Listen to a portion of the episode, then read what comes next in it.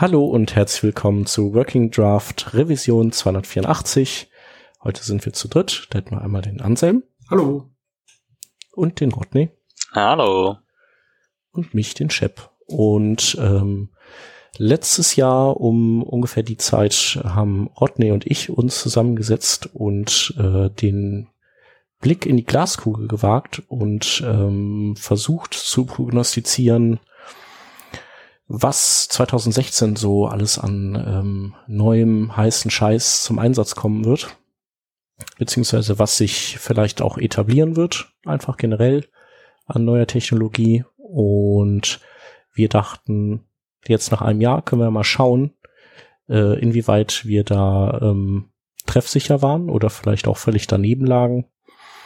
Und ähm, und wir können mal schauen, ähm, was wir denken, was nächstes Jahr so alles aufschlagen wird im Webbereich. Aber wir fangen jetzt erstmal an und ähm, also die, die Revision ist die 246 und ähm, da hatten wir so um die zehn Punkte und der erste, der da steht, ist ähm, Apple kommt in die Pötte.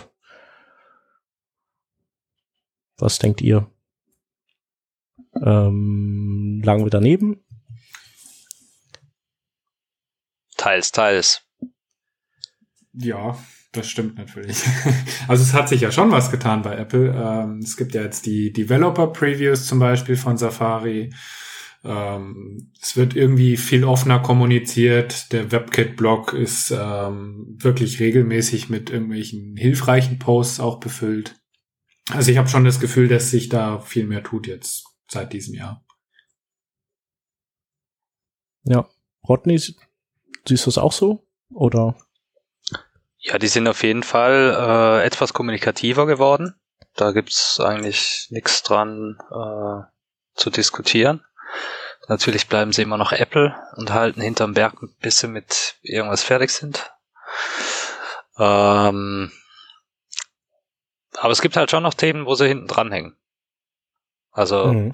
gerade äh, der aktuelle Hype, Service Worker, da ist, weiß nicht, ist das überhaupt in, in under consideration? Kann man das überhaupt sehen bei denen, was bei denen under consideration ist? Ja, ist under consideration. Da gibt's äh, webkit.org slash status. Da kriegst du ah, okay. äh, WebKit Feature Status, da kannst du auch äh, danach suchen, filtern, machen, tun.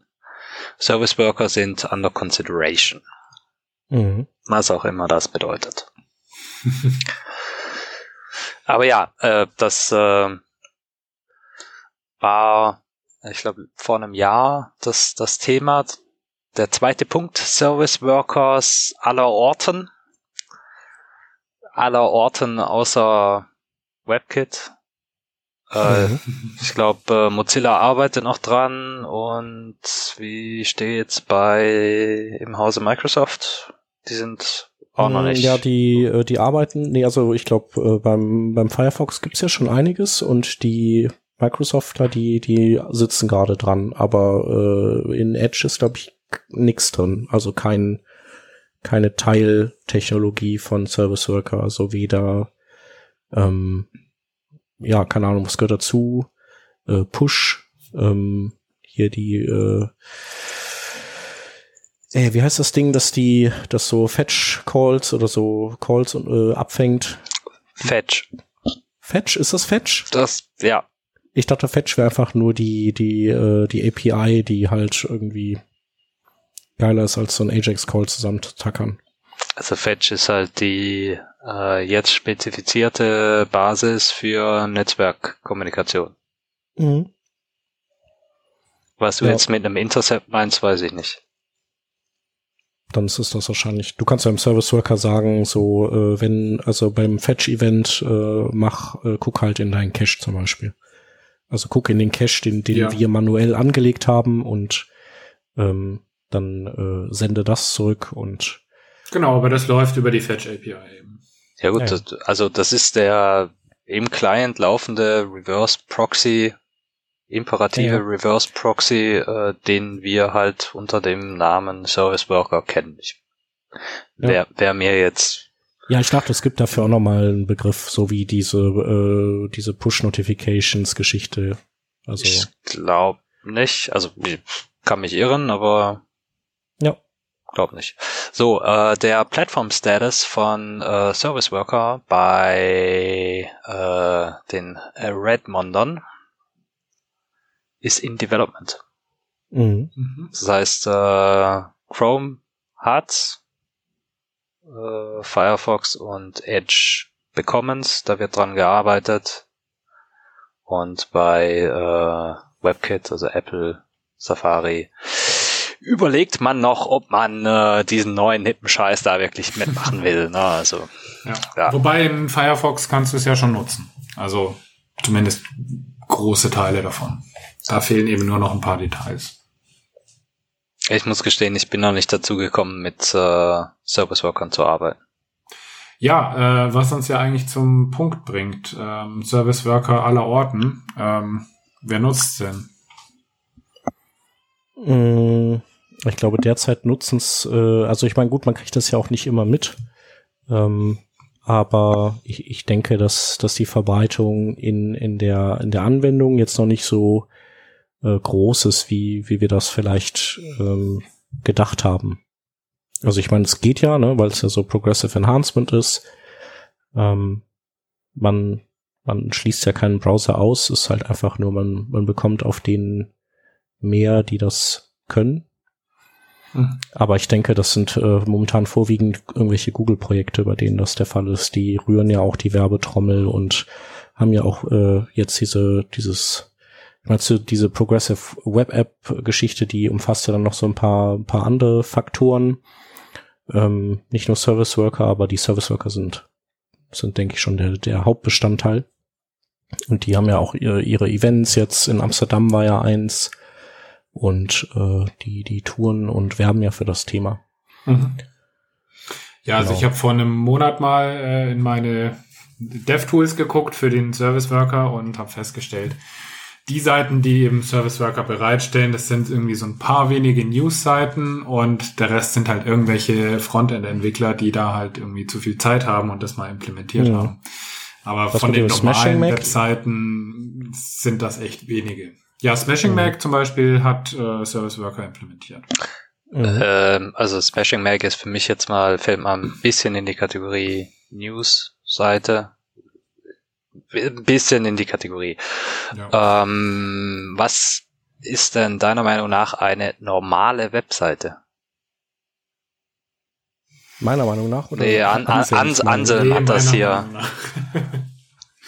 naja, irgendwas, was halt nicht jetzt irgendwie Web-Development spezifisch ist. Also nicht eben eine Seite wie Smashing Magazine, weil ja, die haben das natürlich auch aus Prestigegründen, würde ich mal behaupten. Sondern ähm, jede x-beliebige News-Seite wie zum Beispiel Spiegel Online oder Süddeutsche.de. Ähm, weiß ich nicht, sowas wie Yahoo.de, MSN, wie sie auch immer alle heißen, die wenigsten davon haben eben tatsächlich heute schon Service Worker irgendwo eingesetzt. Ja, aber das sind jetzt gerade zwei Beispiele von relativ großen Webprojekten, wo man das nicht mal eben schnell drauf wirft, sondern äh, die Konzerne, die dahinter stehen, erstmal noch äh, aus ihrem Tiefschlaf kommen müssen. Dann äh, brauchst du noch drei Jahre, bis der Öltanker, der schwere, äh, irgendwie in die richtige Richtung gelenkt wurde und dann Mhm. fünf Jahre später soweit ist, dass man tatsächlich anfangen kann. Ja. Und das ist für dich eine normale Webseite, also so ein, so ein Mhm. Riesen-Oschi. Was heißt normale Webseite? Das gehört zu den normalen Webseiten. Äh, wenn wir jetzt von irgendwelchen Portfolios zum Beispiel sprechen, glaube ich, dass Service Worker sowieso nicht im Einsatz sein wird, auch in den nächsten zwei, drei Jahren nicht, weil dazu ist Service Worker einfach viel zu komplex und hat zu hohe Anforderungen.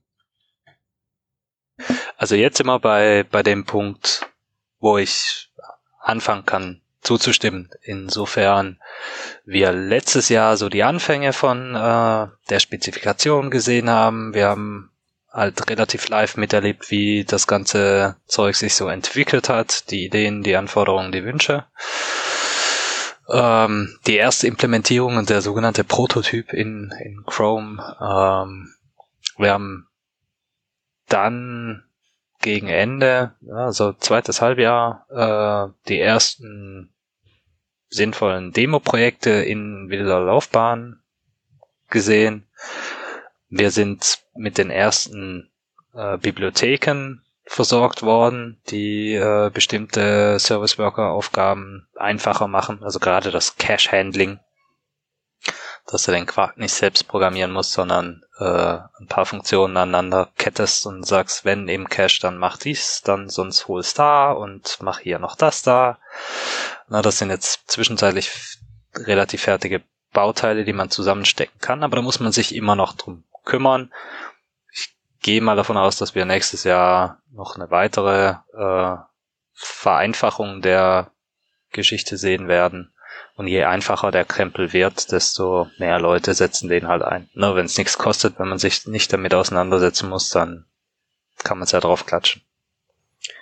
Das ist so das eine. Das zweite ist, kommt ein bisschen drauf an, wie die ähm, Frameworks auf der einen Seite, Systeme wie äh, WordPress auf der anderen Seite, die Integration von solchen Sachen ähm, automatisieren oder halbwegs zumindest ähm, einfacher machen. Na, darfst ja irgendwie nicht, nicht vergessen, die meisten Webseiten sind halt irgendwelche WordPress-Installationen oder ähnliches äh, von Leuten, die jetzt nicht unbedingt äh, im Detail wissen, wie ein Browser funktioniert. Dahingeskinntes Zeug. Ähm, ja, also da darfst du mhm. dann halt auch nicht erwarten, dass man irgendwie anfängt, äh, auf, auf Network-Stack-Ebene da rumzupfuschen. Ja, es muss halt so einfach sein, dass wirklich so One-Click-Geschichte wird und einfach in WordPress so Ja anklicken passt. Richtig. Glaube ich, wird das niemals irgendwie Mainstream werden. Richtig. Äh, das ist aber auch gar nicht der ähm, Anspruch, den Service Worker hat. Service Worker ist ja mehr so ein, ein, ein Werkzeugkasten, den du dir dann, äh, den du schon zu benutzen äh, gebrauchen wissen musst. Ja. Es ist kein, kein fertiges Stück Software, das irgendwie alle Arbeit abnimmt. Und eben diese Ebene zu wissen, was wir überhaupt für Daten hin und her schubsen wollen, ähm, das ist dann eher so Aufgabe Richtung ähm, irgendwelcher Bildprozesse oder eben äh, Systemen wie WordPress. Jo, äh, aber was ist jetzt hier das, äh, das Fazit von letztem Jahr zu diesem Jahr? Ich habe noch äh, eine Ergänzung und zwar, ähm, was mir auffällt, ist, dass schon sehr, sehr viele Seiten einen fragen, ob sie einem äh, Notifications schicken können. Ist das dann nicht auch Service Worker? Also, dass die einfach sagen, so, äh, so das insgesamt und Progressive Web Apps und Offline-Fähigkeit ist jetzt alles schön, aber ist jetzt nicht das, was vorrangig für uns wichtig ist. Ähm, aber Push Notifications, das finden wir gut. Also Facebook macht das, äh, auch hier äh, auf Phonik, hier unser Audio äh, nach äh, Aufbereitungstool, das dann auch so ein paar Minuten daran rumrechnet, ähm, sagt einem dann eben auch über eine Push äh, über Push Notifications Bescheid, wenn man das denn möchte. Also ich habe auf jeden Fall in letzter Zeit schon oft auf Seiten dieses, äh, diesen, diese Frage vom Browser, ob die Seite mir eben äh, Nachrichten schicken darf. Ich bin mir jetzt gar nicht sicher, ob man äh, einen Service Worker, also einen Hintergrundprozess für Notifications braucht. Man braucht es nicht. Ähm, kommt drauf an, wie der Use Case sein soll. Also wenn du äh, wenn du das Fenster offen hast, also den Tab im Hintergrund irgendwo laufen lässt oder so, dann geht's auf jeden Fall ohne Service Worker. Ähm, ich weiß jetzt nicht, wie der Implementationsstatus ist ähm, bei den ganzen Browsern. Aber Ziel ist ja, dass wenn man das mit Service Workern zusammen nutzt, dass man die Seite nicht offen haben muss. Äh, Im Idealfall, dass tatsächlich so ins System integriert ist, dass man ähm, tatsächlich nur den Background-Prozess vom Browser irgendwo auf dem System laufen hat, noch nicht mal den Browser, also ein Browserfenster an sich hat und trotzdem Notifications bekommt. Genau, also ich meine, das würde funktionieren. Also zum Beispiel mit, äh, hier genau, ich sehe es gerade, Facebook hat auf jeden Fall, ja, Google Plus. Ja, das kann schon sein, ja. Mhm. Also das finde ich auch ein äh, super Anwendungsfall. Also so offline speichern ist ja auch cool. Aber das ist ja auch nicht so trivial, ne, mit dem äh, teilweise auch das Entwickeln nicht so trivial. Und was macht man, wenn man eben nicht nur passive Informationen darstellt, sondern der User auch ähm, ähm, ja ständig neue Inhalte reinkippt, wie das jetzt bei einem Social Network der Fall ist. Da ist es ja dann auch vielleicht manchmal nicht so einfach zu vermitteln, warum die Seite schnell lädt und alles man alles sehen kann aber äh, wenn man dann irgendwas kommentiert, dann das halt nicht funktioniert.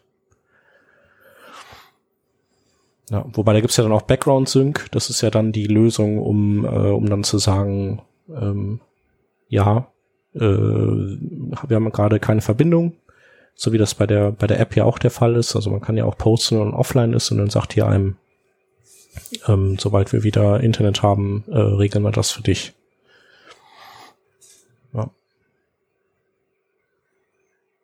Mhm. Tja, aber ist auf jeden Fall, äh, glaube ich, haben wir uns trotzdem was anderes darunter vorgestellt, oder? Als wir gesagt haben, dass, äh, dass die Service Worker jetzt äh, verstärkt eingesetzt werden. Also vielleicht hätte man sich die Episode nochmal anhören müssen, um äh, auch zu wissen, was wir damals gefaselt haben. Ja, aber das machen wir nicht. Ja, auf jeden Fall würde ich davon ausgehen, äh, war ein Anfang dieses Jahr, wird mehr nächstes Jahr. Vielleicht kriegt Apple sogar mal auf die Kette. Ja, schauen wir doch mal. Ähm, kommen wir Hoff, doch zum nächsten Punkt. Hoff, ähm, hoffen darf man ja. Ja, auf jeden Fall. Ähm, der nächste Punkt, eine exponentielle Zunahme von HTTPS. Vielleicht ist das doch der Grund, dass das erstmal passieren muss, damit man Service Worker benutzen kann. Ist es denn nicht passiert? Äh, doch, ich glaube schon. Ich hatte auch Statistiken gelesen, dass, äh, dass die, dass auch dank Let's Encrypt ähm, die, also viele Seiten äh, auf HTTPS umgestellt haben. Aber es ist natürlich, äh, wir sind noch weit entfernt davon, dass ähm, die, die Mehrzahl der Seiten auf, also äh, verschlüsselt läuft. Aber ich denke, so die Prognose war schon, schon nicht falsch. Ähm, ich weiß gar nicht, ob ich das in, bei dem Vortrag bei der bei der Frontier Spring Conference, da war ja eine von Let's Encrypt da, die hat äh, da ein bisschen was erzählt, glaube ich, dazu. Aber es ist mhm. jetzt auch schon acht Monate her. Ja, also ich meine, ähm, rein von den Statistiken her, man weiß natürlich jetzt auch immer nicht genau, was das für Daten sind und ob die auch wirklich repräsentativ sind. Ähm, ist es schon eine massive Zunahme von HTTPS dieses Jahr gegenüber dem letzten Jahr maßgeblich dank Let's Encrypt, ja. Ähm, was halt immer noch ein Problem ist, sind so wirklich diese Standard-Hoster. Da sind halt jetzt gerade so ein paar dabei, die jetzt aufrüsten und sagen, okay, wir bieten jetzt auch kostenlose Zertifikate an. Ähm, die meisten machen es immer noch nicht. Ähm, was ich aber als weiteres Problem sehe, selbst wenn die das anbieten, der Normalnutzer ja, der weiß das doch überhaupt nicht, warum er das machen sollte, wie er das denn dann konfiguriert und so weiter. Ähm, also solange dann so ein Hoster nicht sagt, okay, bei uns per Default alles nur per HTTPS, glaube ich, wird es dann irgendwann eine Grenze erreichen, die halt immer noch bei weitem unter 80 Prozent oder 70 Prozent auch liegt weltweit, ähm, dass HTTPS da im Einsatz ist. Also es ist schon cool, was da passiert ist, aber ja, da gibt's auch noch viel zu tun, dass man da immer noch mehr zu äh, Seiten HTTPS kommt. Ja. Mhm. Ich bin jetzt hier gerade parallel noch auf äh, der Google Transparency Report Seite zum Thema HTTPS at Google. Mhm. Und äh, hier gibt's ein paar Charts. Und ähm, zum Beispiel einen äh, by Product. Da gibt's also die Finanzsektion. Äh, und da ist die Verschlüsselung, also wir sprechen jetzt von Requests an Google Server. Mhm. Das heißt, das ist der Client, der entscheidet, ich hätte gerne eine verschlüsselte Verbindung. Nicht der Provider, also Google, die sagen, wir können eine verschlüsselte Verbindung. Und im Bereich Finance, was auch immer das ist, sprechen wir von 40 Prozent. Was jetzt zuletzt hochgegangen ist auf 63 Prozent, 65 Prozent im, am 27. November. Mhm. Äh, Entschuldigung. Finance, also un, unverschlüsselt, äh, was ist das? Ja gut, ist natürlich wirklich die Definitionsfrage, was sind das für Requests? Ähm, kommen die jetzt zum Beispiel von den Startseiten der Banken oder von irgendwelchen Finanzportalen, sind die da auch mit dabei? Weiß man ja jetzt nicht ganz genau. Aber ja, dass da auch Nachbesserungsbedarf da ist, das äh, ist mir auf jeden Fall klar. Da muss man ja nur mal einen SSL-Test auf diese Seiten laufen lassen, um zu wissen, wie es um die Sicherheit da bestellt ist. So, dann zweite Seite ist HTTPS Usage, was jetzt erstmal nichts mit Google zu tun hat, sondern die Statistiken von Chrome sind, wenn ich das richtig verstehe. Mhm. Und da sind wir beim Mac bei 61 Prozent der Anfragen, die über Chrome gemacht werden, sind verschlüsselt auf dem Mac. Bei Windows sind es nur 52 Prozent. Mhm. Interessant. Okay. Ja, aber das ist doch eigentlich gar nicht schlecht. Also. Und die Linux-Fraktion, wo man sich äh, vorstellt, das sind die paranoidesten, die sind nur bei 55 Prozent. Also in der Mitte. Ja. Am verschlüsseltsten unterwegs sind die Chrome OS User mit 68 Prozent. So. Mhm. Ja, die kommunizieren ja auch nur mit Google. Ja, aber irgendwie sagt das schon mal, äh, Chrome-User sind so bei der Hälfte verschlüsselt. Ja. ja, was auf jeden Fall schon mal ganz cool wäre. Selbst Android-User sind schon bei 44 Prozent. Das ist schon, also. Mhm. Ja gut, ich glaube, es tut halt schon auch was dafür, dass äh, viele der, also zum Beispiel Service Worker jetzt nur per ähm, HTTPS möglich sind, das tut schon was dafür, dass mehr Seiten auch auf HTTPS verfügbar sind. Hm. Ja, auch Geolocation kommt, ist, ist jetzt auch nur noch unter HTTPS. Ja. Also es sind ja einige Web-APIs. Ja, sind ja aber nicht nur die, die Features, die uns die Browser äh, zur Verfügung stellen, es sind ja dann auch äh, geplante Abstrafungen durch äh, Suchmaschinen und Co. Ne? Also ja, und allein die visuelle Erscheinung, also sowohl Firefox als auch Chrome haben jetzt angefangen, dann HTTP-Webseiten wirklich mit so einem roten X zu kennzeichnen und HTTPS eben mit dem grünen Schloss. Und ähm, das will man natürlich schon nicht haben, weil ein User, wenn er ein rotes X sieht, ist da schon erstmal so ein bisschen konsterniert und sagt, oh, was heißt das? Gehe ich lieber weg von der Seite. No. Ich habe jetzt nochmal hier eine Statistik von BuildWith rausgesucht. Das ist ja so ein, so ein Service oder so, der, der so Statistiken über verwendete Technologien erhebt. Also sei es, welche Server sind, kommen zum Einsatz, wie viel jQuery, in welchen Versionen werden, wird auf Seiten verwendet. Und äh, also da haben wir jetzt, da liegen wir jetzt bei den Top 10.000 Seiten bei 16 Prozent.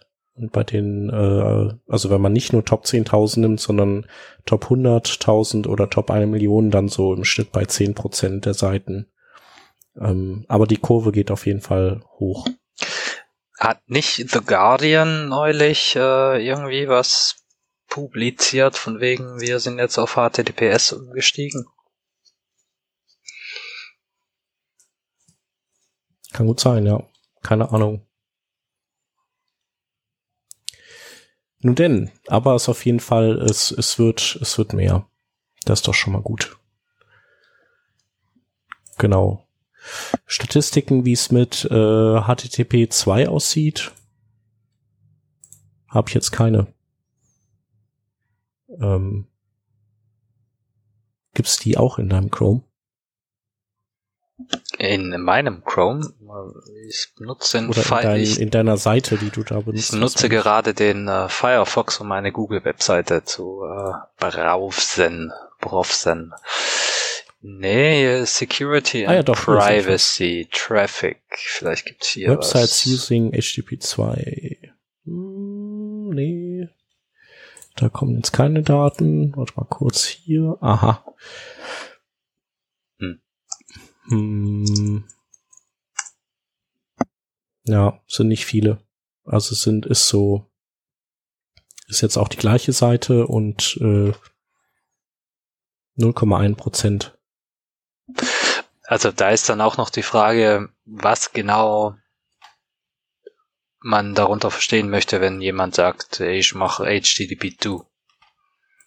Heißt das, äh,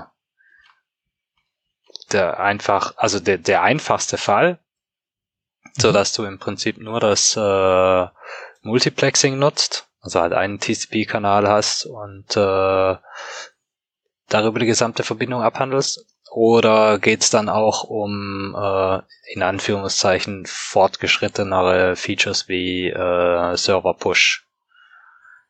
Ja, ich glaube also, äh, das, also auch ohne Server Push ist es ja schon, äh, du hast ja auf jeden Fall immer einen Vorteil schon. Ja, also na, natürlich, das ist überhaupt gar keine, das, ja. das war nicht der Punkt.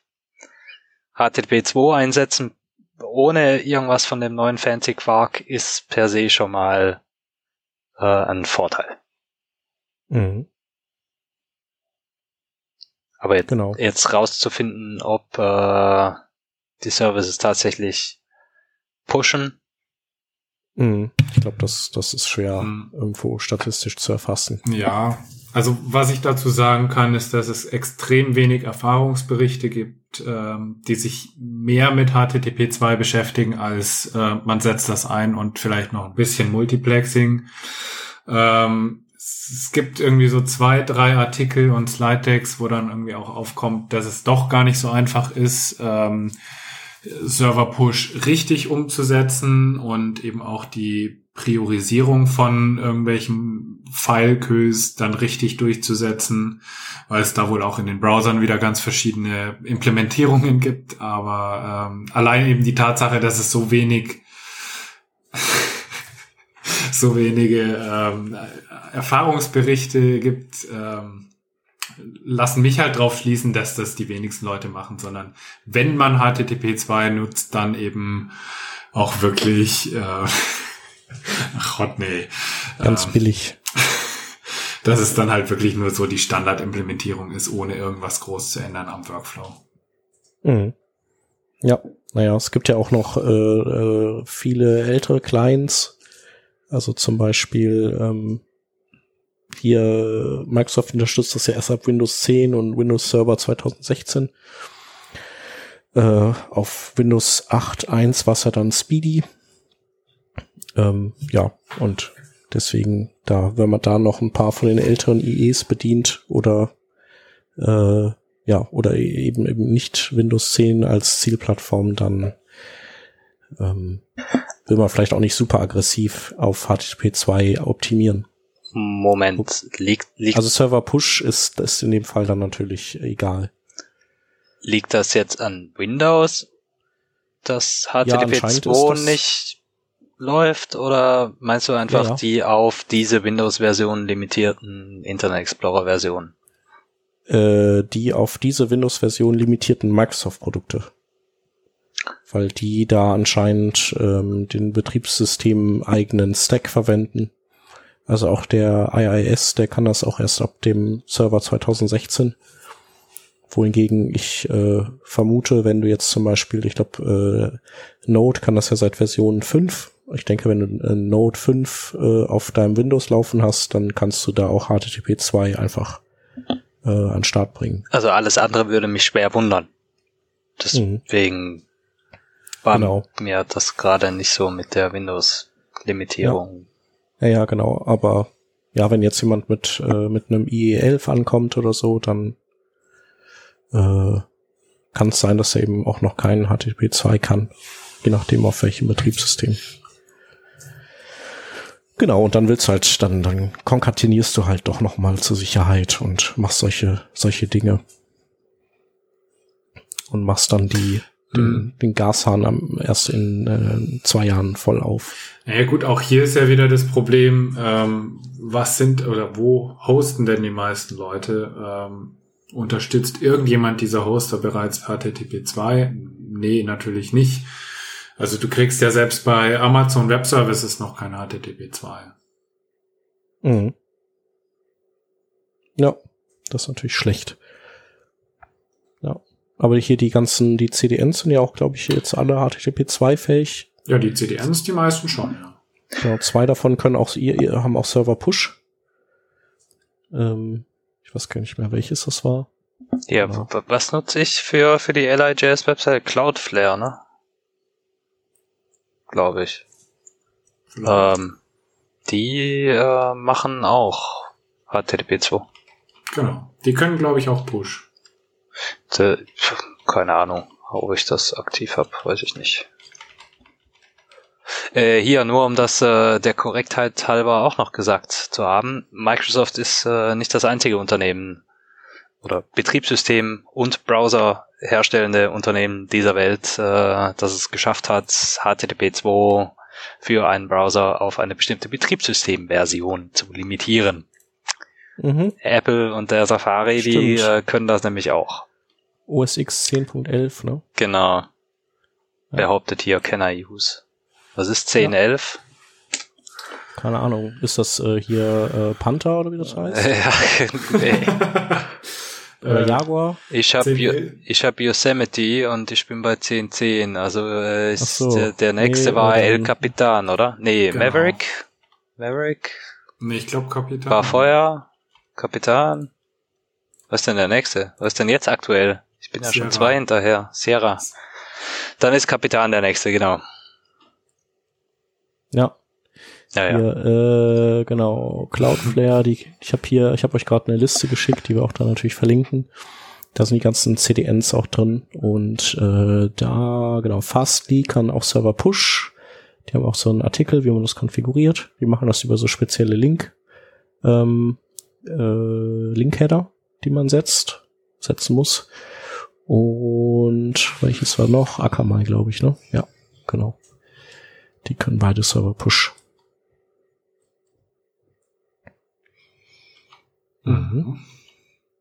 Ja, schauen wir mal. Ich glaube, dass äh, HTTP 2 auch immer noch irgendwie unterm Radar läuft. Also ich habe ja, hab ja jetzt auch wieder diesen, diesen Talk gegeben, der ist ja schon ein bisschen älter.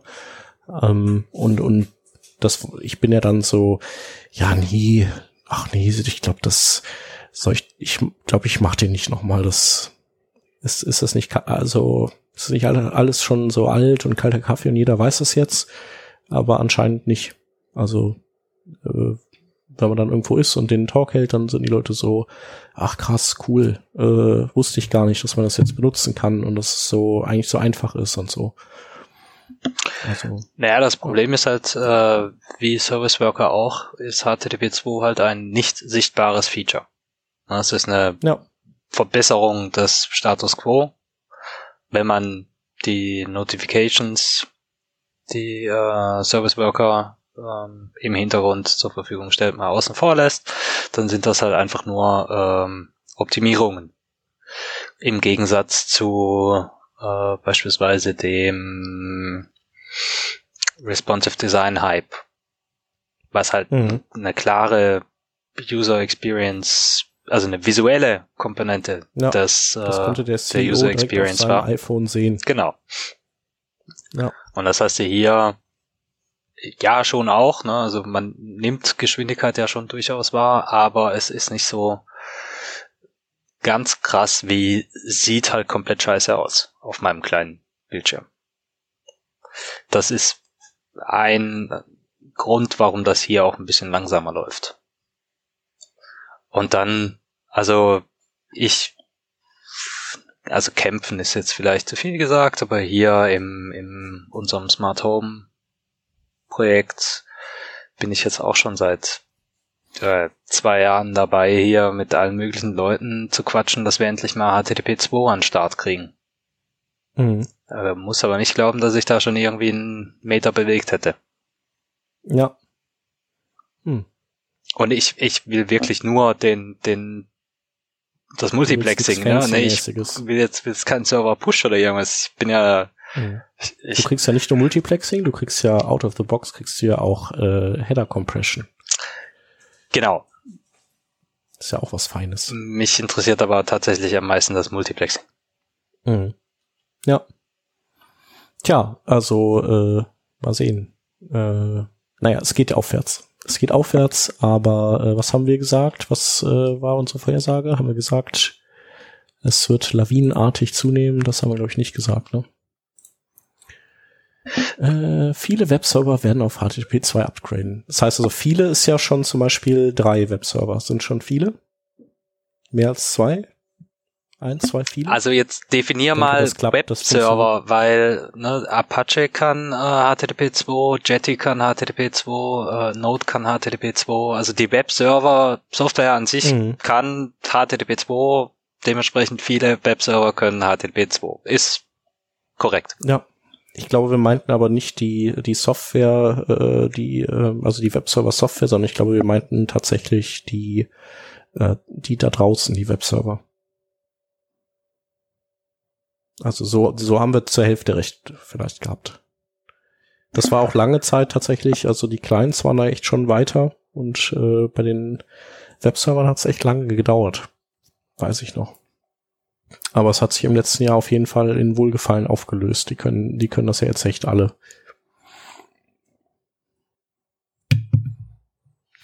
Ja, ähm, nächster Punkt, oder? Ja. Immer mehr Punkt Produkte werden Restschnittstellen haben. Hm. Ja. Ich glaube, damals war, hatten wir, also wenn ich mich recht erinnere, war das auch die Zeit, als äh, dieses äh, Node äh, WordPress-Ding rauskam, von dem man aber auch nicht mehr viel gehört hat hinterher. Also wahrscheinlich äh, lebt das friedlich vor sich hin und alles ist gut. Das, das Admin-UI-Zeugs oder was meinst du? Ja, genau. Hm. Und die sind ja auch, das haben die auch über eine REST-Schnittstelle, glaube ich, realisiert.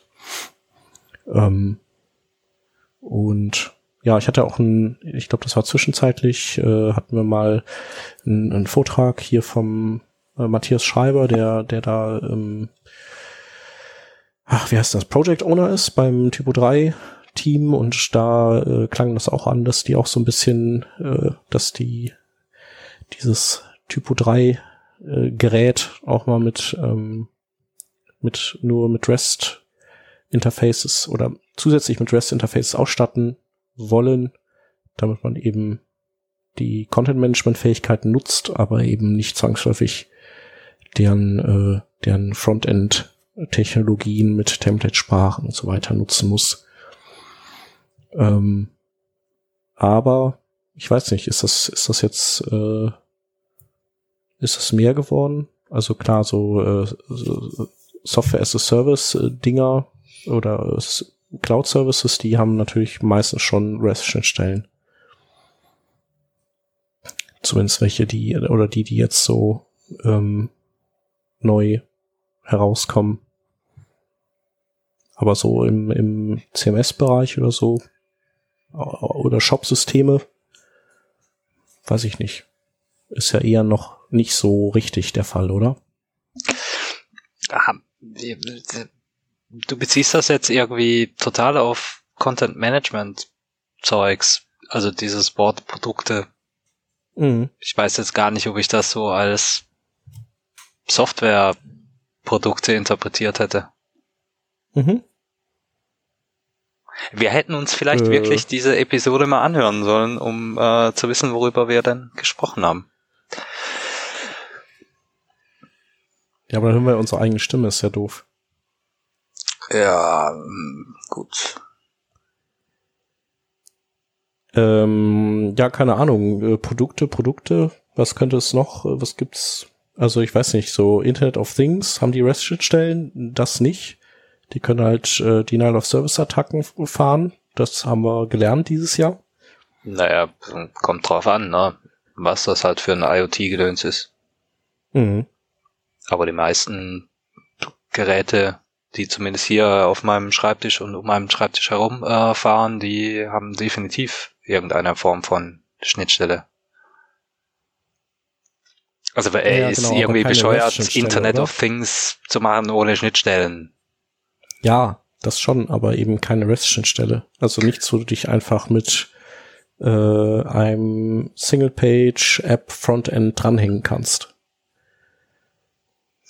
Das, das nicht. Ohne, ohne eine Übersetzungsinstanz dazwischen. Ja, nee, Zum Beispiel Sebastians Node-Server und eine Übersetzungsinstanz brauchst du aber eigentlich fast immer wegen Authentifizierungsgedöns. mh. Also selbst wenn, wenn die Services OAuth machen, keiner macht da irgendwelche, äh, ja gut, das ist der Client, ne? Hm. Gut, ich habe noch keinen, keinen ähm, Client-basierten OAuth Flow äh, gesehen. Mhm. Das, schon. das ist tatsächlich, ja, nicht in meinem Umfeld, meine ich. Ja. Ähm, Ist auch nicht immer so schön. nee, keine Ahnung. OAuth 2 ist aber netter als OAuth 1. Also wir haben halt äh, zumindest dafür auf jeden Fall den Bedarf an einem Server. Mhm. Ja. Aber wenn das geregelt ist, dann gehen wir da direkt auf die Schnittstellen. Mhm. Ja, gut. Whatever. Ja, also sagen wir mal so, ist, äh, ich, ich habe jetzt nicht äh, so oft vernommen, dass irgendetwas, was auch immer angekündigt wurde im vergangenen Jahr und äh, herausgestellt wurde, dass das REST-Schnittstellen hätte, die man super easy benutzen könnte. Also in das, das ist sicherlich auch mal vorgekommen, aber so im Großen und Ganzen ähm, ist das jetzt kein Thema gewesen, fand ich. Mir fällt jetzt auch nicht wirklich was ein. Ja, also ich glaube schon, dass so äh, Architekturen in, in, äh, in Firmen äh, mit Microservices und das geht ja, geht ja alles so da in die Richtung mit Docker und Co., dass, dass die schon äh, auf REST setzen, viel und immer mehr. Aber eben so äh, das, was, was alle benutzen können oder so Dinge, die, die nicht firmenintern sind. Ähm, da fand ich das jetzt nicht so. Aber ist ja auch nicht so wild. Genau, als nächsten Punkt haben wir gesagt, äh, Angular 2 kommt raus und ähm, das ist ja auch tatsächlich passiert. Wobei, äh, ja, irgendwie ist, ist das ja auch nicht so ganz fertig äh, gewesen, als das äh, als äh, final gelabelt wurde. Ähm, Nutzt, nutzt das eigentlich irgendwer? Ja, ähm, ich, ich jetzt noch nicht, aber ich glaube, es sind schon sind schon äh, immer mehr, die das, die das halt auch sich angucken und verwenden und Also das mag an meiner Filterblase liegen, aber also bei mir kommt irgendwie nur React oder Vue.js an. mh, Hm, Also von der Angular Ja. höre ich irgendwie echt kaum was. Ich weiß, dass es existiert und ab und zu kommt mal wieder irgendwie was. mh. Aber jetzt so. aber wundert mich, das ist doch aber, bei der Telekom. ja und? Das ist, das ist doch äh, besonders für äh, enterprisige Unternehmen ist das doch was Feines. Ja, Hm. keine Ahnung, kann sein. Ich, also ich habe bis um, um Angular bisher einen Bogen gemacht und Mhm. werde da Ja, jetzt ich- nicht zurücklaufen. Ich frage mich halt ein bisschen, ob wirklich die Leute Angular 2 nutzen. Weil äh, die Angular 1 Nutzer, die halt ihre App damit gebaut haben, die werden die wenigsten, glaube ich, auf Angular 2 upgraden. Ähm, von einigen habe ich dann gehört, wenn sie schon upgraden, dann halt eben gleich zu React. Ähm, von dem her, ich weiß nicht. Irgendwie habe ich eben auch so das Gefühl, dass die Leute eher dann weg von Angular gehen, als dass sie zu Angular 2 übergehen. Ja, also Angular 2 ist schon, schon deutlich äh, was anderes als das äh, erste. Also es sind schon so viele Ideen und Konzepte übernommen, aber die haben halt auch einfach vieles auf den Kopf gestellt. Und ähm, ja, so das, äh, sagen wir, das Tooling, das man dafür braucht, ist, ist halt schon komplexer. Dafür haben sie aber dann natürlich auch dieses Kommandozeilenwerkzeug jetzt da ähm, von den Ember-Leuten ähm, sich abgezweigt und, und für Angular 2 auch gebaut. Ja, ist halt, äh, ist halt nicht mehr nur ein, ein Framework, um SPAs zu bauen, sondern schon so, hat schon ein bisschen so Ökosystem-Charakter. Ähm, und ist ja dann auch mit, mit hier Observables äh, als Konzept, als neuem Konzept und ähm, ähm, was haben sie noch? Hier TypeScript. Da muss man sich auch erstmal dran gewöhnen. Äh, ja, ist halt äh, einfach, man muss, muss da erstmal viel dazu lernen, bevor man es benutzen kann. React, in, bei React ist man vielleicht dann eben schneller, schneller dabei und ähm, ja, ich weiß noch nicht, ob man React so direkt mit Angular vergleichen kann. Du kannst ja auch mit React dein, deine View von Angular bauen. Das geht ja auch. Ähm, Angular ist halt einfach äh, noch so ganz, ganz viel mehr Zeugs dabei und React will ja einfach erstmal nur eine View sein, und äh, auch sowas wie Redux, das kannst du ja auch in Angular benutzen. Das ist ja wirklich nur, da geht's ja auch nur um State Management, aber es sind halt ganz viele Sachen, die musst du dir bei React eben zusammensuchen. Mhm. Ja, also eher Wirrwarr, als dass wir da Klarheit geschaffen haben dieses Jahr. Ja, ja, ich sag mal, Angular 2, so wie sich das entwickelt hat, wird äh, sicherlich Leute in die Arme anderer Frameworks ähm, auch getrieben haben. Aber Angular 2 wird auch seine Klientel finden, beziehungsweise auch ähm, noch mehr Leute aus dem Enterprise-Bereich darüber ziehen. Ähm, ich glaube auch in Deutschland ist es nicht unbedingt verkehrt, Angular zu können, Angular 2, weil mhm. ich das halt einfach überall aufpoppen sehe und React ist aber auch, auch eine feine Sache. Vielleicht, wenn man sich beides drauf tut. Und von, von View habe ich persönlich äh, echt noch nicht wirklich viel gehört. Hm, gehört habe ich, ich viel. Nur gesehen habe ich noch nicht viel. Hm. Ja, gesehen habe ich nichts und gehört habe ich, also wenn ich was gehört habe, was hörte sich's gut an, aber es ist halt äh, selten ein irgendwie ein Thema, finde ich. Ja. Und Deswegen naja. haben wir uns ja auch letztens die, die Gäste mal eingeladen dazu. Also ich habe mir vor, vor meinem Urlaub, vor knapp zwei Wochen, äh, die, die Docs von Vue.js tatsächlich mal von A bis Z durchgelesen. Und muss schon sagen, ich bin da schwer begeistert von. Mhm. Da haben sich Leute richtig Gedanken gemacht, nicht nur wie man eine Software schreibt, sondern wie man die auch an den Mann bringt. Und äh, schwer begeistert bin ich von View wahrscheinlich gerade deshalb, weil die fast alle der Probleme, die ich irgendwie mühsam manuell in, in meiner Backbone Marionette Welt dahin geklöppelt habe, im Framework behandeln. Sehr ähnlich wie ich das mache, nur schöner. Mhm. Also äh, total, total geil. Aber hast du dir denn auch äh, so äh, so den, den ähm, State of äh, the Art äh, React How to, wie man das mit React macht, angeguckt nein. und auch äh, Angular 2 oder Ember oder nein, irgendwie sowas? Nein, nein, muss ich okay. fairerweise dazu sagen, habe ich nichts getan. Mhm. Ja.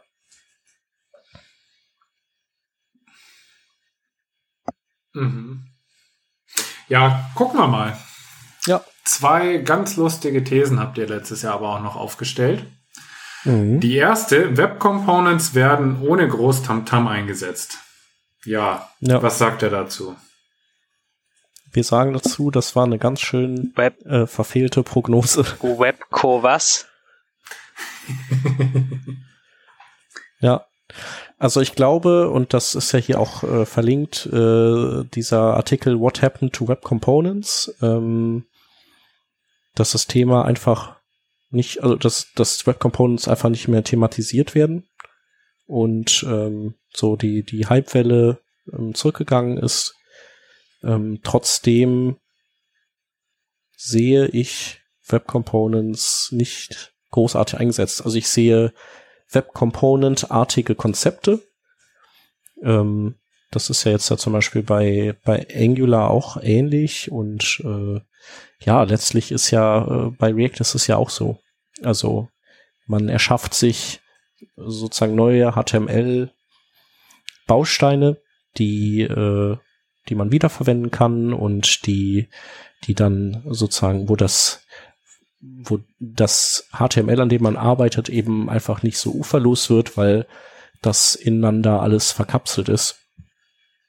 Ähm, und das geht wahrscheinlich besser mit diesen Frameworks als mit den Web Components selbst. Und ich glaube, diese Frameworks nutzen auch nicht Web Components. Also Angular 2 wollte gegebenenfalls mal Web Components nutzen. Ich weiß das gar nicht mehr genau. Irgendwas war doch da. Oder war das Ember? Und äh, ich glaube, dazu ist es jetzt aber gar nicht gekommen. Naja, das Problem ist doch eigentlich, dass sich die Webstandards da einfach ähm, alle paar Monate so drastisch ändern, dass keiner Lust hat, das immer anzupassen. Hm.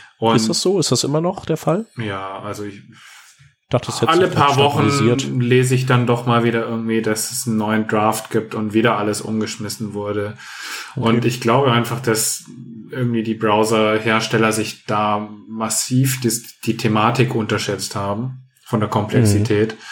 Und ähm, gerade aufgrund dessen eben, dass es halt nirgendwo konsistent dauerhaft unterstützt wird, dass sich da auch keiner die Mühe macht, irgendwie auf Framework-Basis das einzusetzen. Also es macht ja auch einfach keinen Sinn, wenn man ständig alles nur neu schreiben muss dann.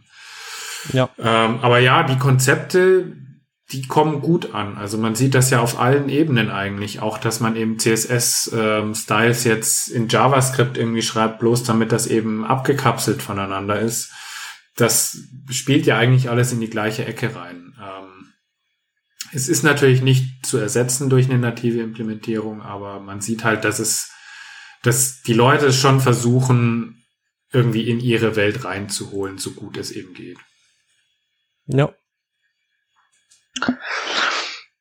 Also bei dem View-Kram, um da nochmal kurz äh, die Brücke zurückzuschlagen, ist es auch so, dass nicht Web Components zum Einsatz kommen, aber die APIs nach Web Components oder auf Basis von Web Components äh, modelliert wurden.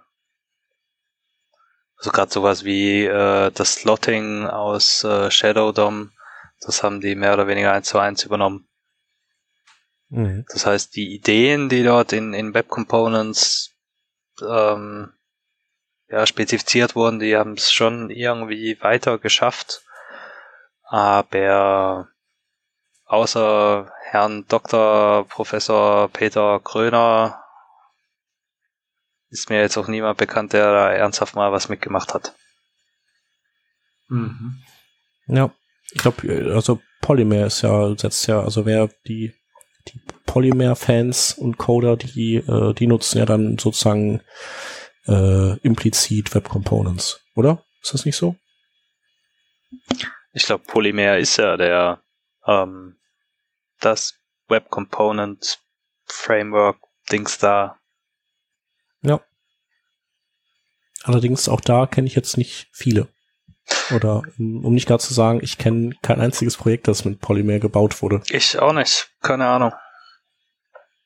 Mhm. Ja. Nun denn. ja. Ähm, nächste gewagte These. Mhm. Ja, die war, die hat sich. Wir werden erste Webseiten mit CSS-Grids bauen. Ja. Ich glaube, Grund zu der Annahme war die Tatsache, dass äh, letztes Jahr beim CSS Day im Juni in Amsterdam, wo der Herr Rehm auch zugange, äh, zugegen war und zugange auch, ähm, war ja der Tab Atkins da und der hatte, glaube ich, gesagt, dass er, also dass wir quasi so, also wir können sicher damit rechnen, dass Ende des Jahres CSS Grids in den Browsern zur Verfügung steht ähm, das hat zwar nicht ganz geklappt, aber ähm, dass es jetzt ein Jahr später immer noch nicht der Fall ist, ähm, das hätten wir jetzt, glaub, oder hätte ich jetzt auch nicht gedacht. Ja gut, aber wir stehen tatsächlich kurz davor. Wenn ich mir äh, Can I Use so angucke, dann haben wir bei Microsoft Support seit IE11. Äh, Firefox kommt mit 52 daher, also die übernächste Version. Aktuell sind wir bei 50. Ich glaube, der IE konnte das sogar ab 10 schon. Das kann sein. Hier steht 10 sehe ich hier nicht mehr. Interessiert ja auch keinen mehr. Alles, was älter als mhm. 11 ist, ist ja quasi tot. Ja. Das hatten die nämlich schon drin, weil du konntest mit dem 10er zum ersten Mal auf äh, Windows 8 deine, deine Desktop-Apps bauen, die dann letztlich in so einem Browser-Container liefen und die brauchten halt für ihr, ihr Metro, für ihr Grid. Ja. Design, äh, deswegen, mhm. sonst, die, das war ja so ein bisschen merkwürdig, weil die ja sonst so, nein, wir implementieren nichts, was nicht final standardisiert ist. Wir sind jetzt die Guten. Und dann so Grids und äh, Flexbox, so, äh, Moment, warum jetzt das? Aber das hatte dann einfach, glaube ich, diese praktischen Erwägungen. Hm. Chrome soll es wohl auch ab 57 schaffen, also übernächste Version. Aktuell sind wir bei 55. Also Aber Can I Use macht das gerne, dass sie dann so, ah ja, äh, in zwei Versionen in der hm. Zukunft, da machen wir das mal grün und dann ja, bleibt das, das aber immer zwei Versionen. Ja, das ja, doch, ist ja noch nicht fix. Okay, also. das ist mir tatsächlich noch nicht aufgefallen. Mhm. Auf jeden Fall sind die Implementierungen da, sind halt hinter äh, Feature Flags, wahrscheinlich noch nicht ja. komplett. Safari, mhm. also die äh, WebKit Nightly äh, kann es wohl auch schon eben hinter Steht Flag. nicht auch immer, wie der Spec-Status ist? Ich glaube, das ist jetzt äh, Candidate Recommendation, oder? Da, genau, das ist Candidate Recommendation jetzt. Mhm, ja. ja. Äh, man muss ja auch dazu sagen, dass IE und Edge die alte Version noch supporten nur. Ja. Genau, und dann, äh, die haben jetzt ja, glaube ich, ich glaube, äh, das hing jetzt auch eine Weile fest an der, an dieser Subgrid-Problematik. Das kann sein. Oder Thematik. Das war ja so, äh, also da gibt's auch einen ganz schönen Artikel. Ich habe schon wieder vergessen genau, äh, warum man Subgrids braucht. Ich weiß nur noch, ähm, dass es, ähm, dass es tatsächlich ähm, eine wichtige Sache ist, dass das supported wird und mhm. die äh, ja, die Fürsprecher für dieses Subgrid-Feature haben eben argumentiert, dass wenn die jetzt, also weil die Browserhersteller haben halt gesagt so, ja, wir sind doch jetzt fast fertig, jetzt äh, fahrt uns nicht in die Parade, können wir das nicht einfach jetzt erstmal releasen und dann können wir ja Subgrids noch später einbauen. Und ähm, die haben halt eben äh, erfolgreich argumentiert, dass, dass wenn man das eben so macht, dass dann einfach äh, äh, so ähm, ja, dass, dass dann einfach wieder Seiten gebaut werden, die, die irgend so einen, so einen Kackcode dann haben und, äh, und die nicht richtig gebaut würden. Und ich glaube, so in der Richtung war's. Und wahrscheinlich haben die Browserhersteller dann irgendwann gesagt, so, ja, okay, habt recht. Ähm, bringen wir es halt ein Jahr später raus. Kann ich ja nochmal raussuchen, was das Problem mit den Subgrids war. Dann können wir das ja nochmal verlinken. Aber da freue ich mich drauf. So, ja, ich glaube, viele Leute freuen sich drauf. Ähm, mhm.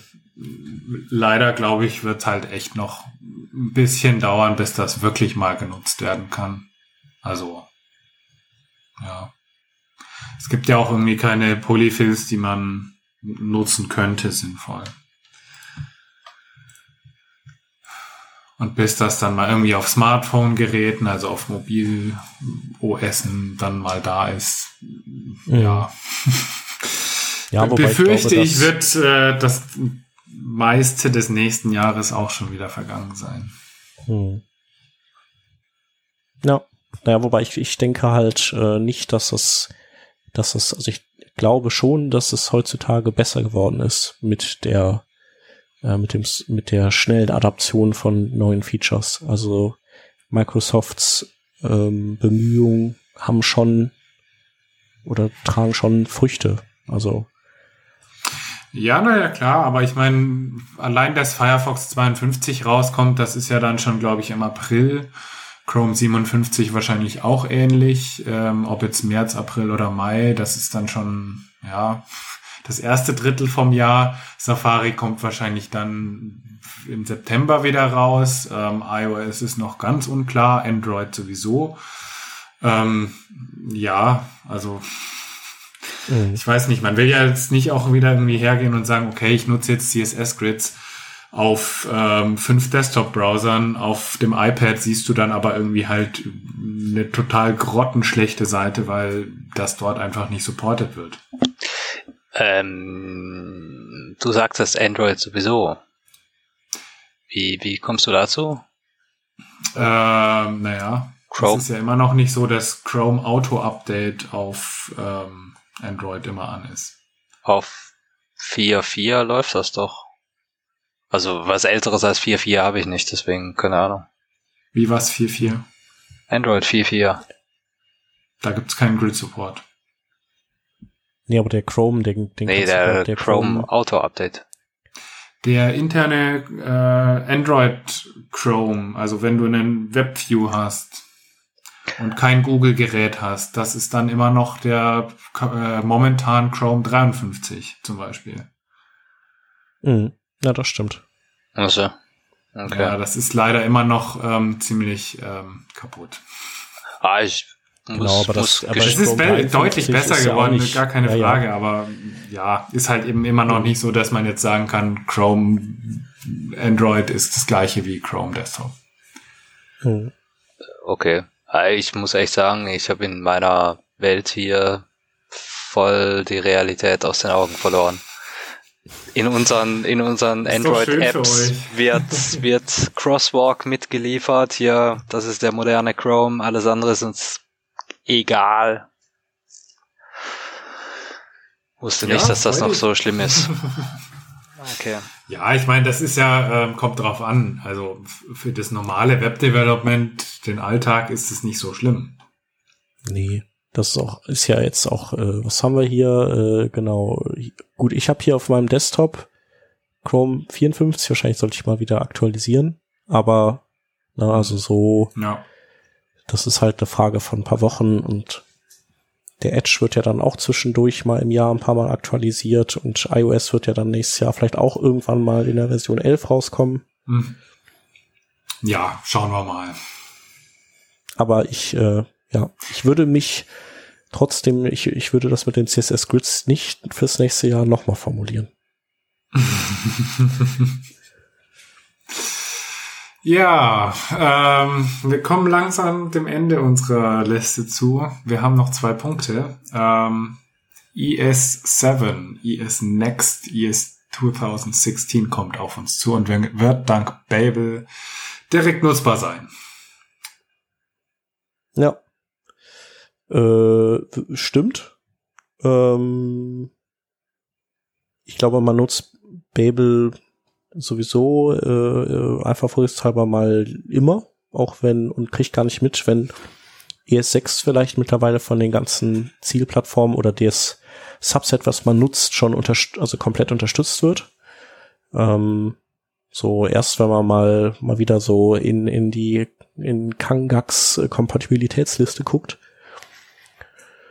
äh, oder wenn man halt für Node programmiert, dann dann nimmt man vielleicht keinen keinen Babel. Ähm, also ich denke im Node-Umfeld wird das äh, weiß nicht, da werden ja sicherlich auch schon ein paar ES7, also es sind ja nicht so viele Sachen, aber ES7-Features äh, angewendet. Äh, Wie ist das mit Async Await? Das ist dann doch nicht mehr reingekommen, ne? Oder, oder äh, war da nicht irgendwas? Ich glaube, das ist ES7. Ja, ist das, ist das da reingekommen? Ich Mhm. dachte, das wäre dann irgendwie äh, in den letzten, letzten Sekunde quasi dann doch nicht mehr reingekommen. Äh, kann ich dir natürlich jetzt auch nicht sicher sagen. Was ich sagen kann, ist, dass Mozilla irgendwie letztens darüber geschrieben hat mit Referenz auf ES7. Also, hm. Ob die Mhm. das genau wissen, richtig formuliert haben, keine Ahnung. Ja. Genau, Ja. Rauschmar, der, der Axel Rauschmeier schreibt auch, äh, it's, it would be, it's a small release, it turns out that it will be very small. Ja, aber hm, kann man sagen, habt ihr eigentlich schon recht gehabt. Also man kann Mhm. das nutzen, man nutzt das. Ähm, wenn ich mir so die, den Code angucke, viele, viele Leute nutzen. Also wenn du, wenn du, wenn du irgendwas mit, mit React machst, dann bist du aber auf dem ES6 Stack. Wenn du was mit Vue machst, dann auch immer mehr ähm, Codebases von, von irgendwelchen Bibliotheken sind auch ES6. Ähm, also ich glaube, wir haben da jetzt gegen Ende des Jahres schon so ein, wie würde man jetzt hier im Manager Speak sagen, ähm, Tipping Point erreicht, ja. äh, wo man da ja eigentlich nicht mehr drum kommt. Mhm.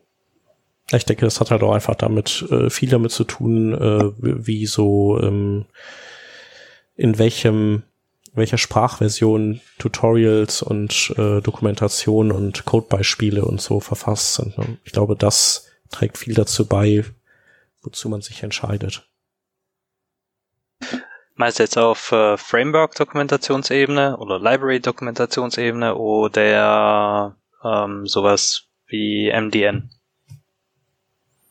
Hm, also MDN weniger.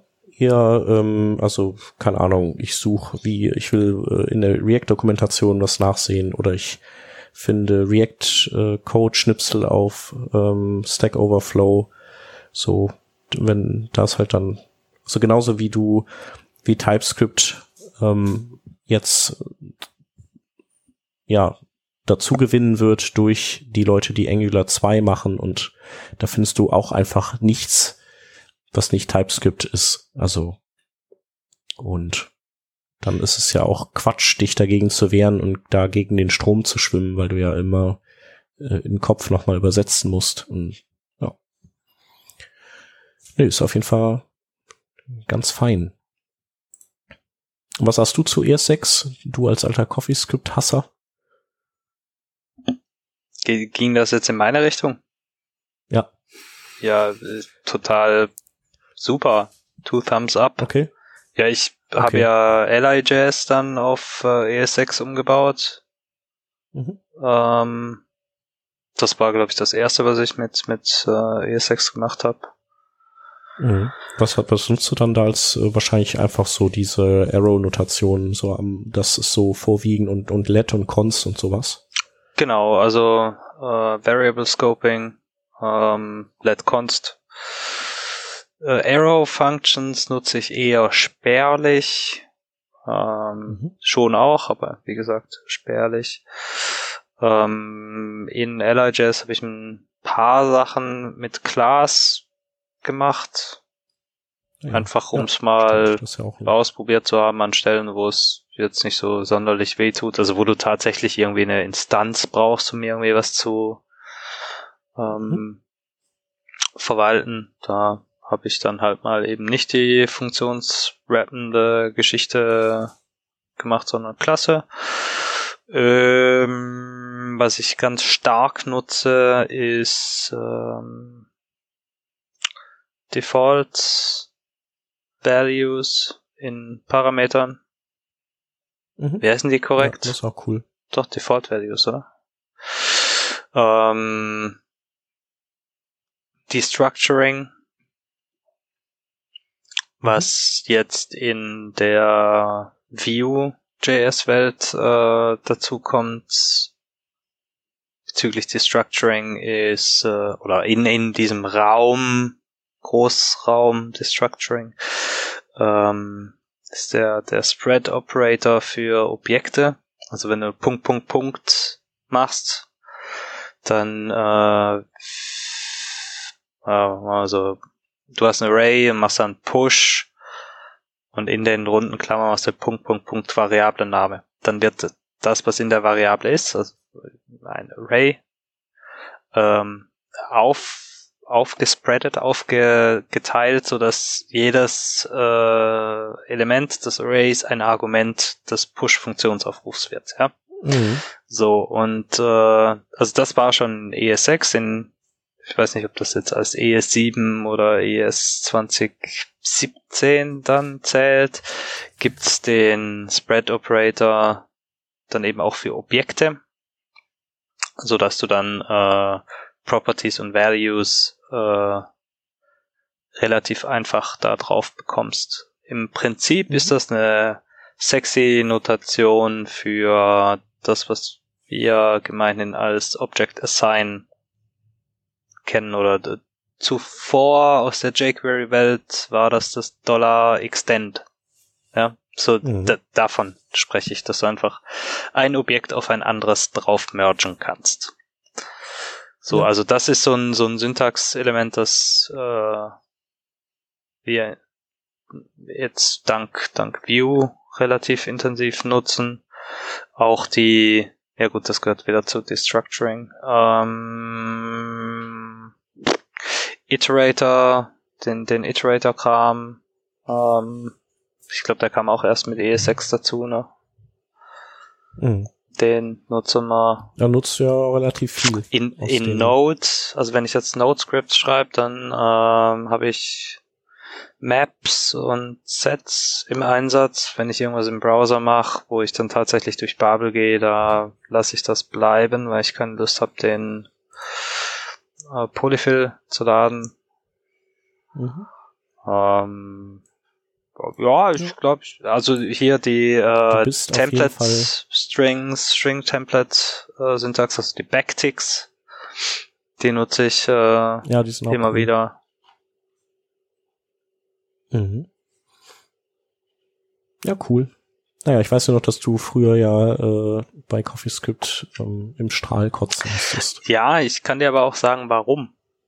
Weil das auf keinem, also so sehr ich damals CoffeeScript gehasst habe, so sehr muss ich heute sagen, vielen Dank, dass ihr das gemacht habt, um aufzuzeigen, wo die Reise hingehen könnte. Äh, nichtsdestotrotz, damals habe ich einen Interpreter gebraucht, oder einen, einen, einen Transpiler gebraucht, um CoffeeScript nach JavaScript äh, zu übersetzen. Ich glaube, Source Maps waren damals noch nicht so das Ding. Ne? Das heißt, äh, du hattest auch ganz viel Spaß rauszufinden, wo in deinem Source Code jetzt tatsächlich der Fehler war. Äh, das waren mehr so diese Themen, die mich davon abgehalten haben. Ich konnte CoffeeScript nicht direkt im Browser schreiben. Ähm, ich habe es zwangsläufig übersetzen müssen. Das ist mit ES6 was anderes. ES6 ist ein Standard, äh, auf den sich eh alle committed haben. Ne? Ähm, du kannst heute ja. in den meisten äh, Browsern ES6 direkt ausführen. Nicht unbedingt alles, aber das meiste. Ja. Äh, zumindest in den neuesten Versionen bist du da auf äh, nahezu 100%, wenn nicht 100% ähm, mhm. Unterstützung. Ähm, das ist halt das also ja. CoffeeScript ist für mich so ein, so ein Prototyp gewesen. Mhm. Vielleicht. Ja. Ja. Nee, Dann also ich würde auch ehrlich nicht mehr zurück wollen.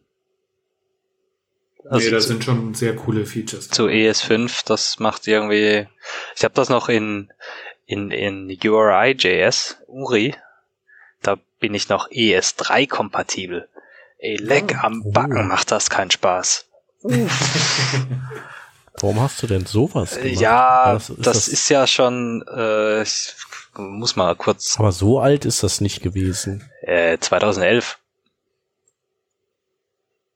Mhm. Uri, Uri ist, glaube ich, 2011 entstanden. Ah ja, Fork Me on äh, GitHub. Äh, wo ist das hier? Das äh, Changelog? Ach, da hast du dann, ja. 1.00 Dezember 27 2011. Ey, das Ding hat den äh, zwei Wochen den fünf, fünften Geburtstag? Sechsten. Mhm. Fünf. Ne, fünften. fünften. Ist dann sechs Jahre alt, aber hat den fünften Geburtstag. Ja, ja lassen wir das. Hey, voll geil, da muss ich ja, oh nee, da muss ich jetzt zwei Wochen ranklotzen, um das zu ES6 zu übersetzen. Ich glaube nicht. Ja, Nein. Doch, doch, doch, doch. Das wird nix. Auf jeden Fall. Nee. Kann Babel das nicht in die andere Richtung auch? Ja, ja, schön wär's. Oder du machst direkt WebAssembly draus. Ja, damit bist du, ein bisschen schneller. genau, damit bist du auch gleich beim äh, letzten Punkt angelangt, ne? Ja. Das ist richtig. Ich habe hier einen Hans gepult. Ja. Äh, ja, WebAssembly, ähm, da haben wir gedacht, äh, dass das ein paar interessante Dinge hervorbringen könnte. Ähm, Das denken wir auch immer noch, aber passiert ist es, glaube ich, nicht, oder? Ist irgendwas? Nee, die haben jetzt die ersten ähm, Implementierungen hinter Flags im, im Browser, wenn ich das richtig verstanden habe. Aber okay, aber WebAssembly ist das nicht äh, standardmäßig schon, ich meine, das war doch schon in Firefox und in äh, Edge drin oder so. Meinst du jetzt ASM?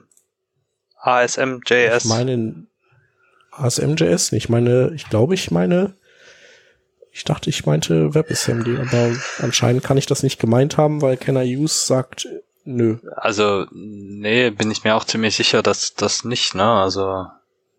Mhm. Ja, ist ja alles rot. Das, wie gesagt, also Firefox und Chrome haben das hinter Flags und in Edge ist das, glaube ich, hier in Implementierung, oder? Mhm.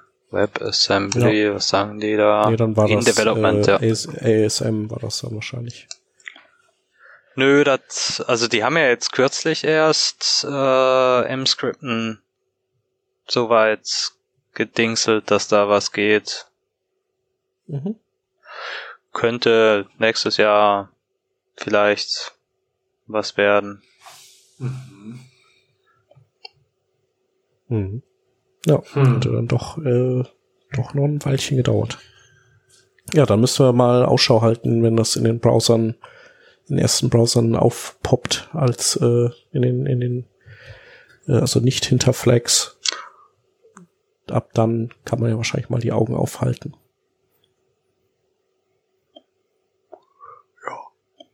Aber das wird ja dann, das wird ja dann. Also das einzige Projekt, das ich in der Richtung habe, ist SAS.js, SAS.js, ähm, was halt Libsas äh, via M-Scripten in den Browser bringt.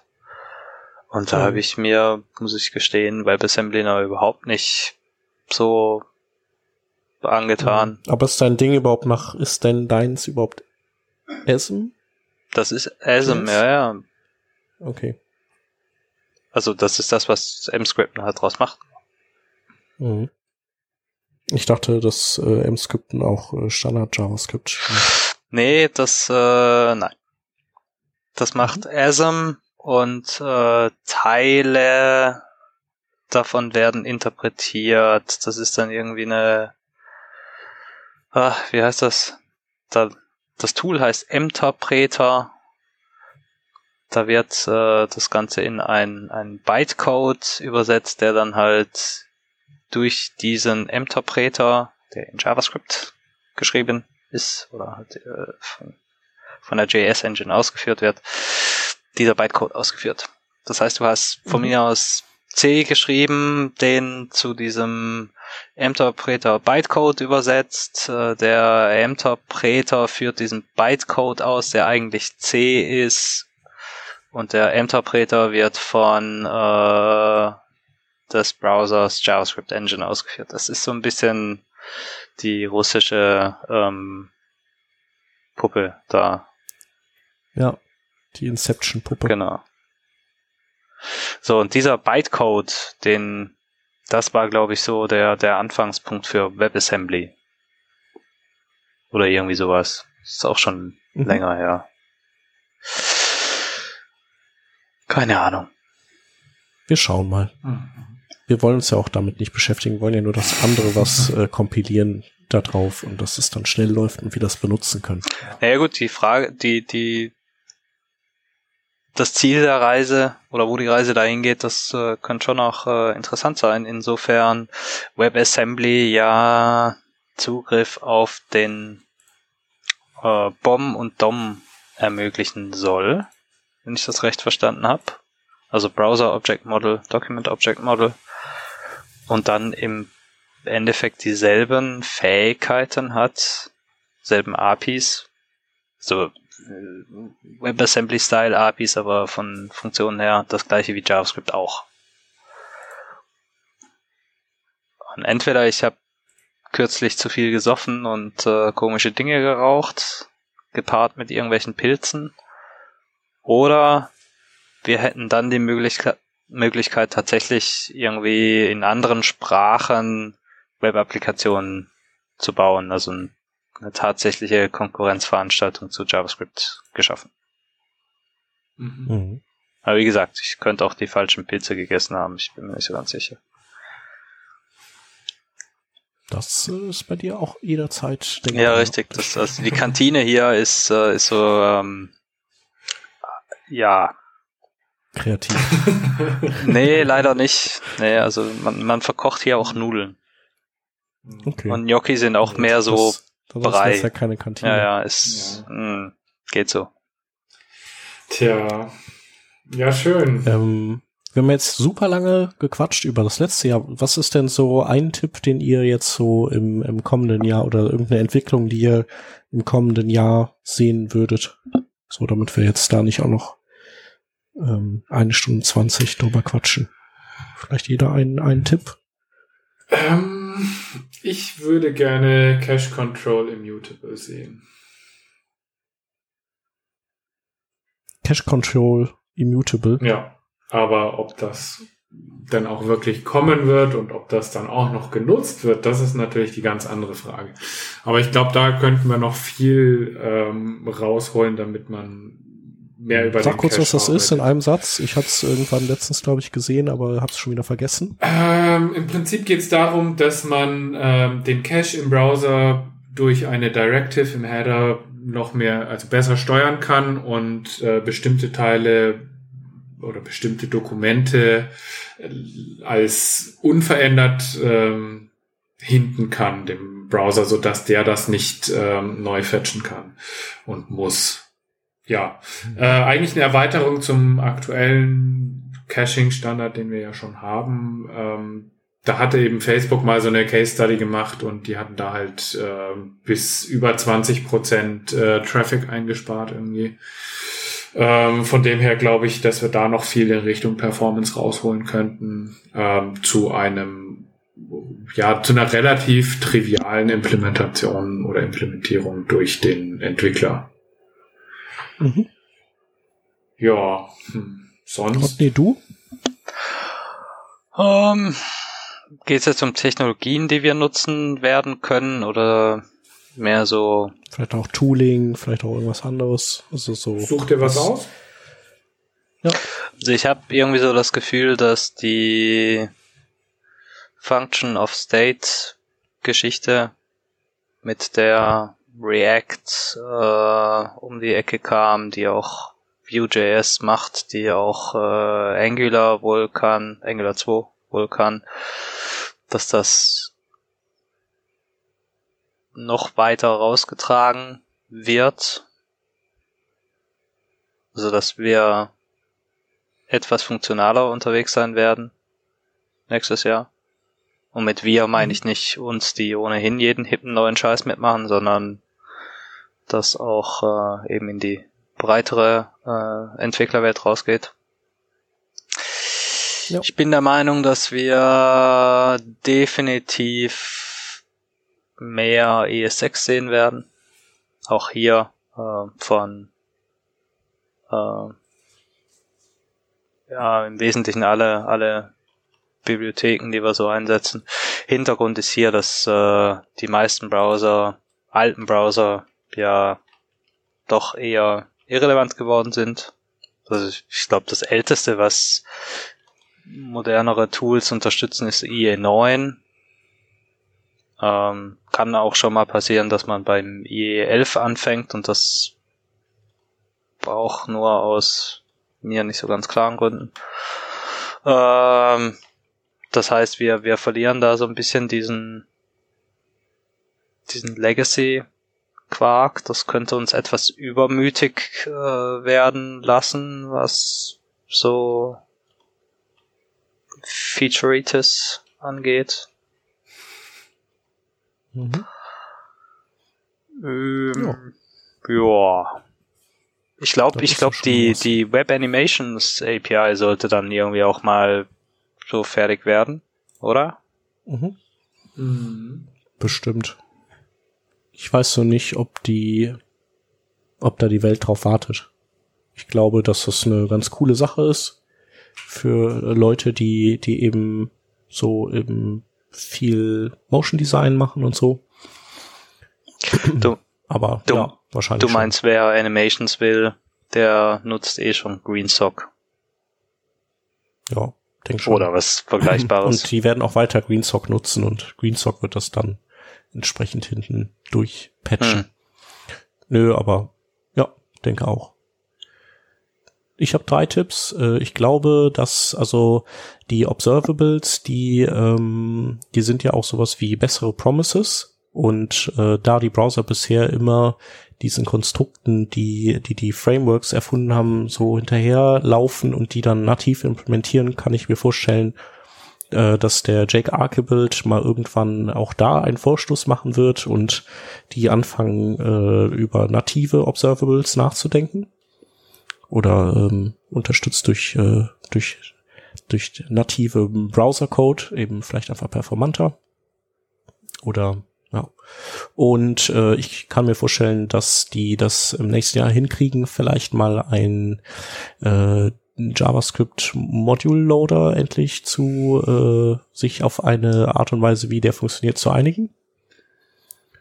Und ähm, ich glaube, dass wir dank den äh, der also dank der Tatsache, dass Google jetzt auch so eine Art ähm, ja, Headless Browser zum Crawlen benutzt und auf der anderen Seite dank äh, Fastboot bei Ember und den Server-Side-Rendering von React und, und auch Angular 2 wir ähm, mehr so Präsenzen in SPA-Technologie umgesetzt sehen werden, ähm, äh, von denen also die die eigentlich eher so klassische ähm, Web 1.0 Architektur verwendet haben, eben für Suchmaschinenoptimierung etc.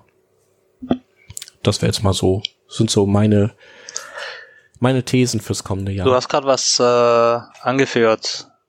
Ähm, ES6 Modules. Ich glaube, das wird nächstes Jahr endlich nutzbar. Ja. Und wenn nicht, dann werde ich sauer.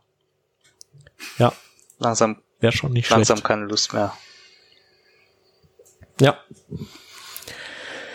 Ja, wir schauen mal. Mhm. War doch auf jeden Fall eine, eine launige Runde und äh, ja, Fazit ist, ähm, ich glaube so 50 Prozent war, war in Ordnung und 50 Prozent war halt daneben, ne? Also, so wie das jeder könnte eigentlich. Ja, gucken wir halt mal nächstes Jahr. Jetzt haben wir so viel übernommen, muss doch nächstes Jahr besser werden. Ja. Genau. Ja, dann würde ich sagen, machen wir den Sack zu. Wenn die Leser noch irgendwelche Tipps haben, was sie denken, äh, die Leser, die Hörer Tipps haben, was sie denken, was nächstes Jahr ähm, groß rauskommt, dann auch gerne kommentieren. Und ähm, ja, wir hören uns dann nächste Woche wieder. genau. Bis dann. Bis dahin. Tschüssi. Tschüss. Tschö, tschö.